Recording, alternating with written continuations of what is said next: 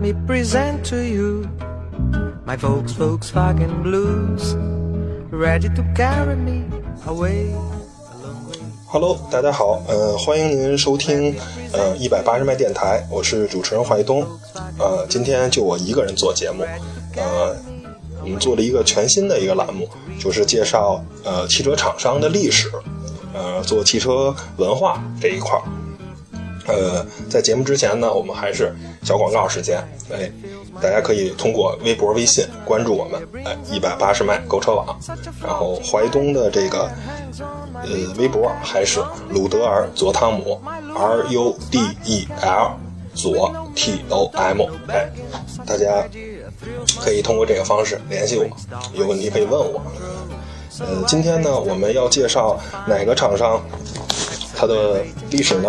哎，也就是大众。呃，虽然淮东本人呃是一个中国大众黑，呃，但是其实我是一个德国大众粉。呃，德国大众集团呢做了很多让我们车迷特别兴奋的事情。呃，也有很多汽车呃是淮东特别喜欢的。今天呢，就给大家讲讲大众的历史。在节事节目正式之前呢。我们先听一个大众应该是六十年代的广告，哎，非常有意思，呃，我们来听一听。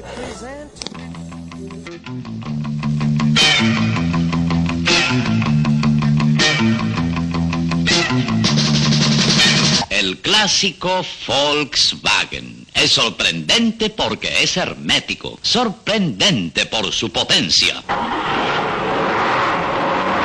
sorprendente por su maniobrabilidad.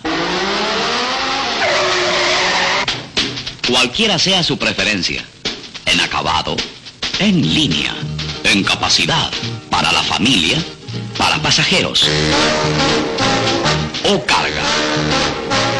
Pero no se sorprenda porque Volkswagen es sorprendente.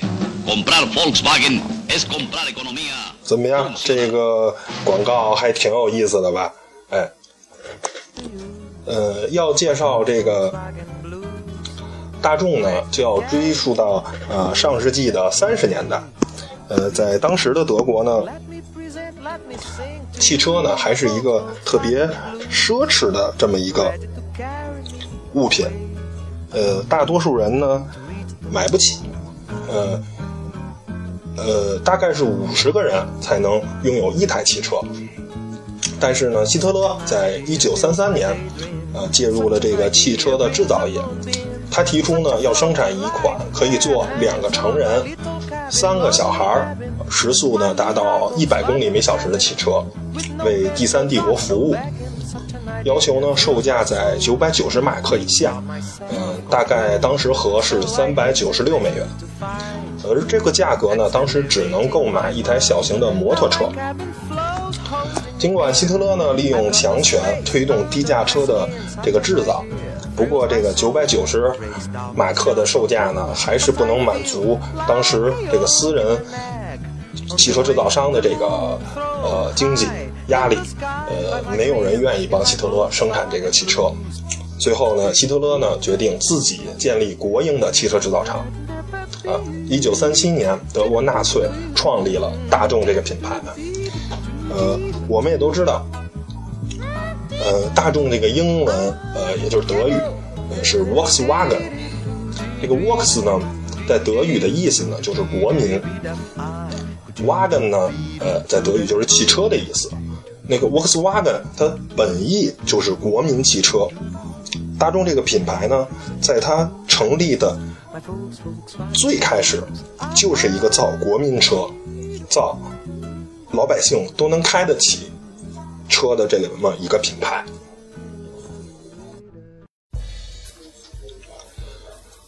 嗯，后来呢，大众的第一款汽车甲壳虫诞生了，设计者呢就是知的费迪南德·保时捷先生。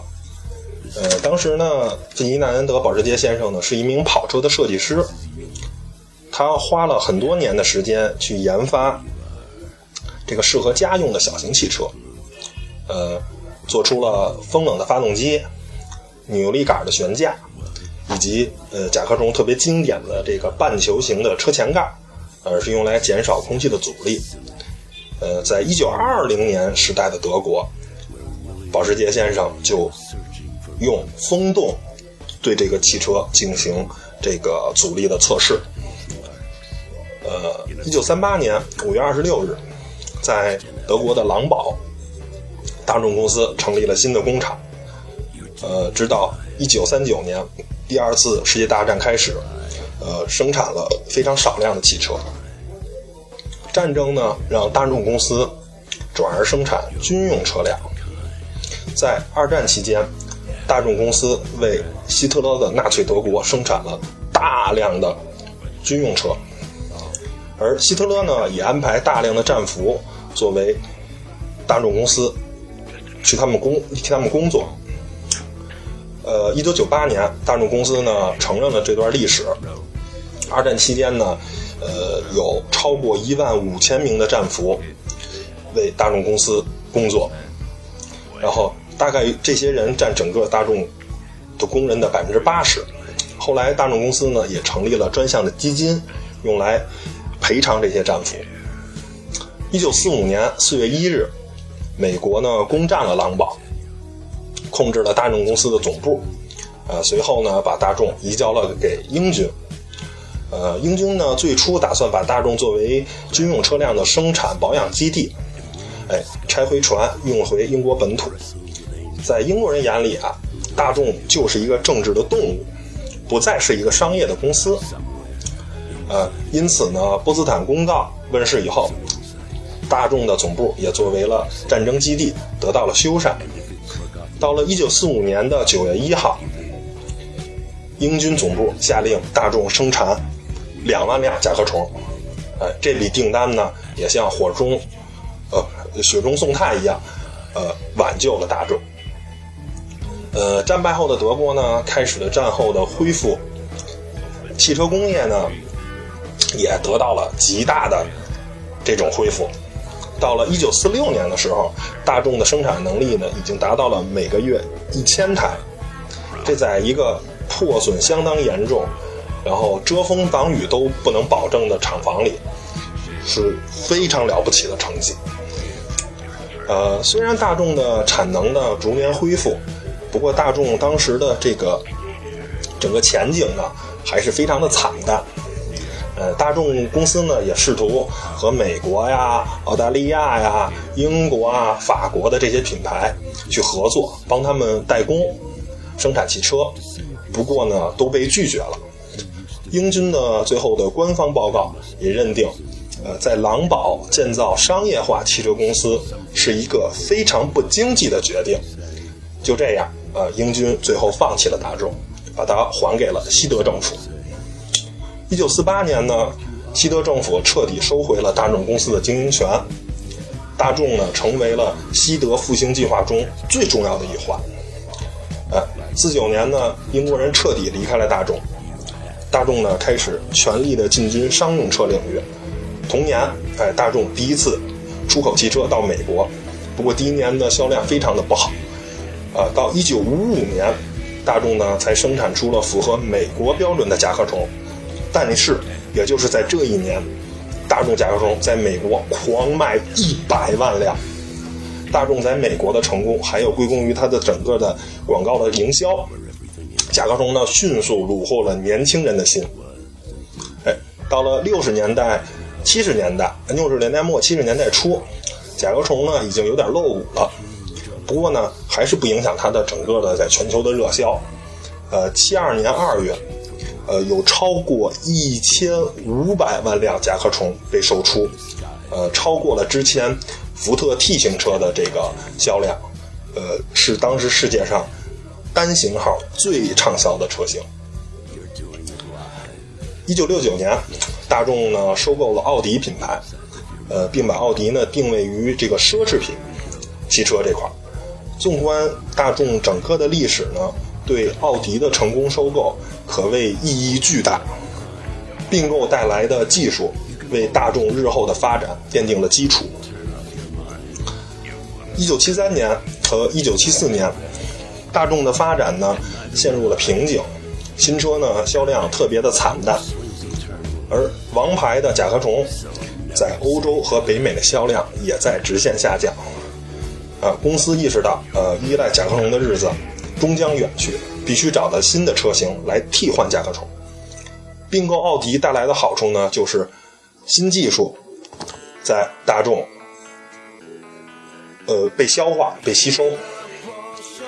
前置呃驱动、水冷发动机这些技术呢，被大众用来开发新的车型。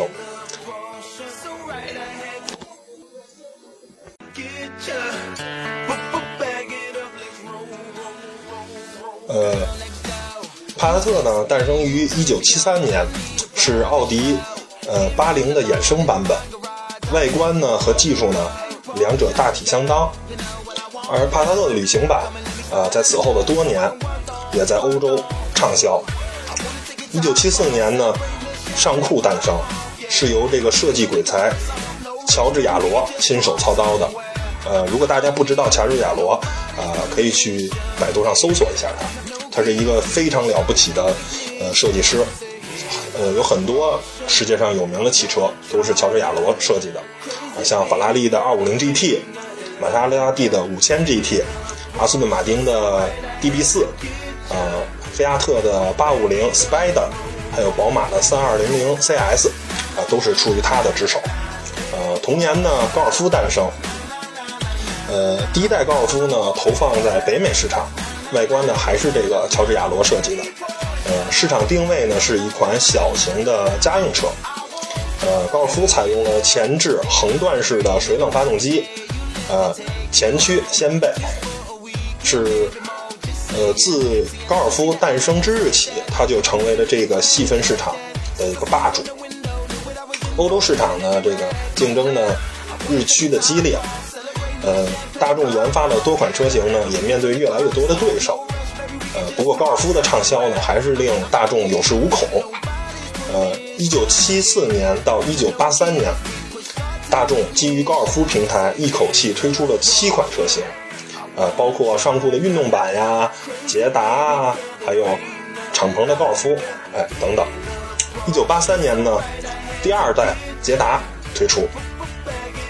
一九九一年在北美和欧洲停止销售，呃，不过呢，对它，呃，对外观啊和内饰小改的这个第一代高尔夫，却在南美市场继续的大卖。到了八十年代，大众呢从北美市场，呃，受到了这个日系品牌的这个强劲的挑战，消费者呢可以花更少的钱去买到呢。和高尔夫类似的车，呃，一九八零年时呢，大众在美国的销量接近三十万辆，到八四年跌到不到十八万辆，呃，而第二代的高尔夫，还有 GTI 版本，还有捷达，啊，相继挽救了这个在大众北美的这个颓势，呃，到一九八六年的时候，大众这个在美国的销量呢，重新又突破了二十万辆。哎，九一年的时候呢，大众呢推出了第三代高尔夫，四年呢被评为了欧洲年度最佳车。呃，九十年代呢，大众产品的定位呢发生了一些微妙的变化，在奔驰跟宝马的双重夹击下，大众呢必须通过自降身价来谋取生存。呃，大众一方面呢在开拓奥迪遗留下的高端市场。另一方面呢，购买了捷克的品牌斯柯达，巩固自己核心市场的地位。一九九五年的时候，大众呢推出了全新的甲壳虫，也就是第二代甲壳虫，是基于 Polo 的平台。这一代呢，甲壳虫掀起了这个复古风潮，外观呢和第一代甲壳虫非常的相似，啊，非常的可爱。在现在我们的马路上还能看到第二代甲壳虫，九七年的时候呢，大众推出了第四代高尔夫，并在此平台呢衍生了宝来，啊，在北美呢仍然命名为捷达，啊，新甲壳虫、奥迪 A3、奥迪 TT 都相继的量产，而且都非常的成功。在开拓在开拓高端市场的这个思路的引领下呢，九十年代末，大众一口气买了兰博基尼、宾利、劳斯莱斯、布加迪等等这个豪华品牌。但大众和劳斯莱斯的合作呢，却是昙花一现。呃，因为这个宝马和劳斯莱斯是发动机的供应商，这个关系，这个利益的冲突啊，让大众最终呢放弃了劳斯莱斯。不过妥协的结果呢，就是大众留住了宾利这个品牌，在大众巨额的注资下，这个英国的超豪华轿车重新焕发了生机。嗯，故事讲到这儿呢，也就差不多了。因为两千年以后的故事，大众在中国这个市场上的成功，大家也都了解了。呃，我呢一会儿还要再讲两个对于大众非常重要的人，一个呢就是费迪南德·保时捷先生，第二个呢就是现在大众集团的掌门人费迪南德·皮耶西。呃，在这个第二段故事呢开始的这个之前呢，我们听听音乐，哎，大家稍微休息一下。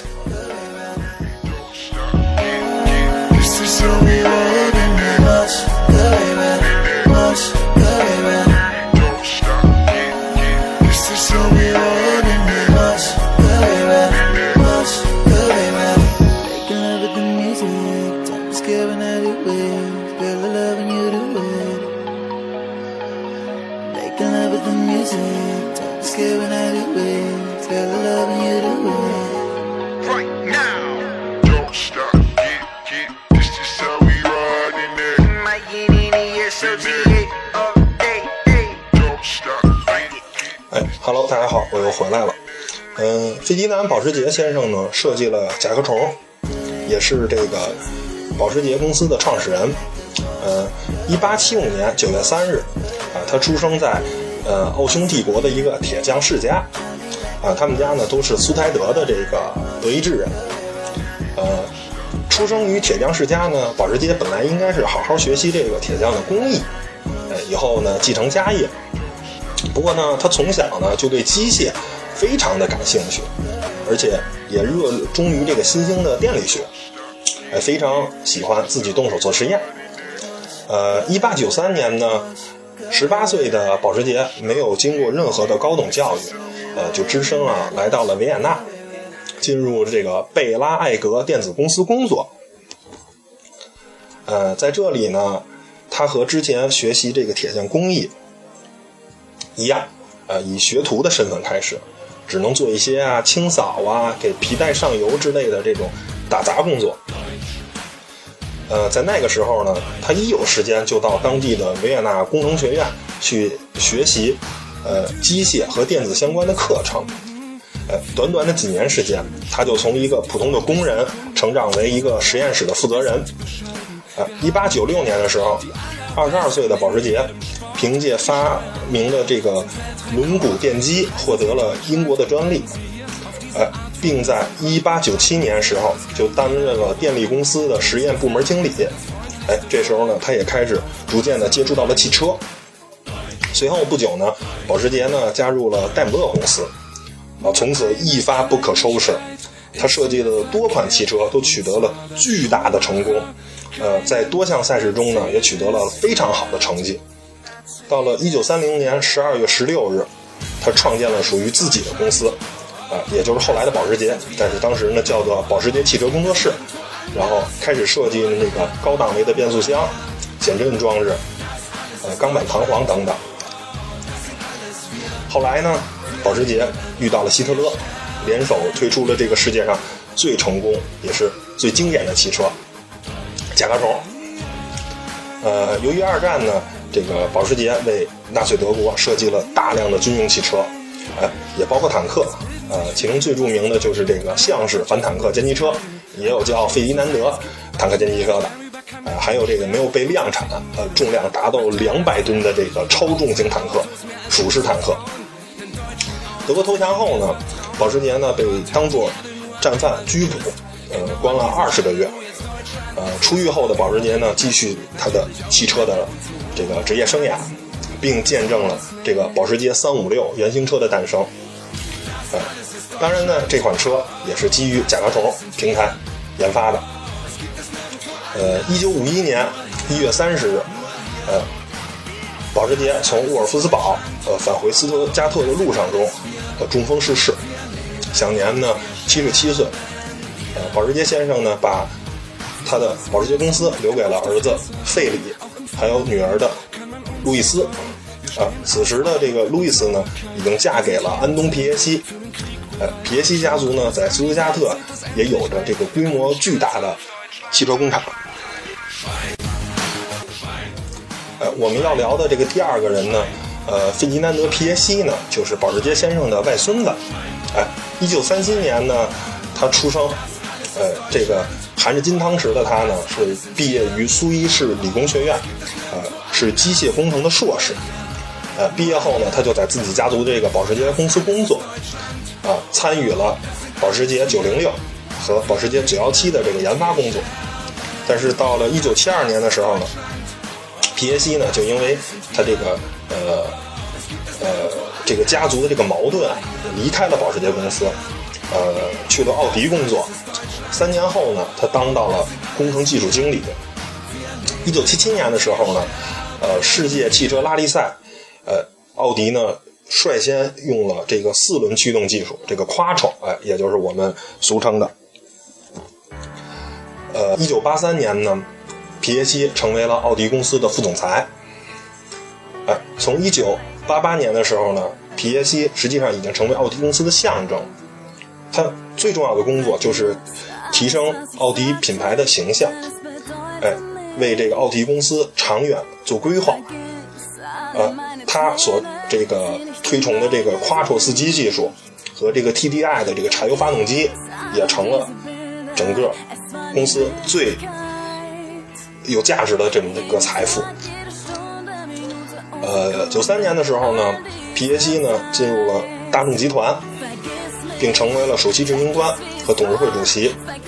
呃，随着这个皮耶西的各项这个举措的改革。大众集团呢，在全球市场都取得了巨大的成功。到零二年的时候呢，皮耶西卸任了这个首席执行官，呃，只担任这个大众集团的董事会主席。呃，可以说呢，没有皮耶西，就没有大众的今天。哎，最后呢，我们要聊聊呢，就是皮耶西家族和保时捷家族的矛盾。他们实际是一家的，都是费迪南·保时捷先生的，只一个是一个是儿子。啊，一个是女儿，在这之前的保时捷公司呢，保时捷家族呢占百分之六十二的股份，呃，皮耶西家族呢扮演百分之三十八的股份。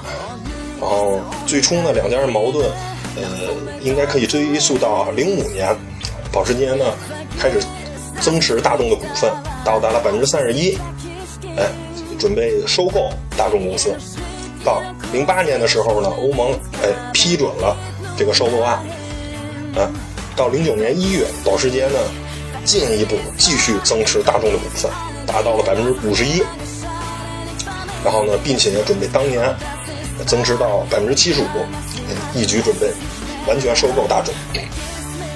但是呢，到零九年下半年呢，由于这个全球这个金融危机的影响，然后连续增持大众股份后的这个保时捷啊，债务缠身，呃，经营的不是也不是特别好。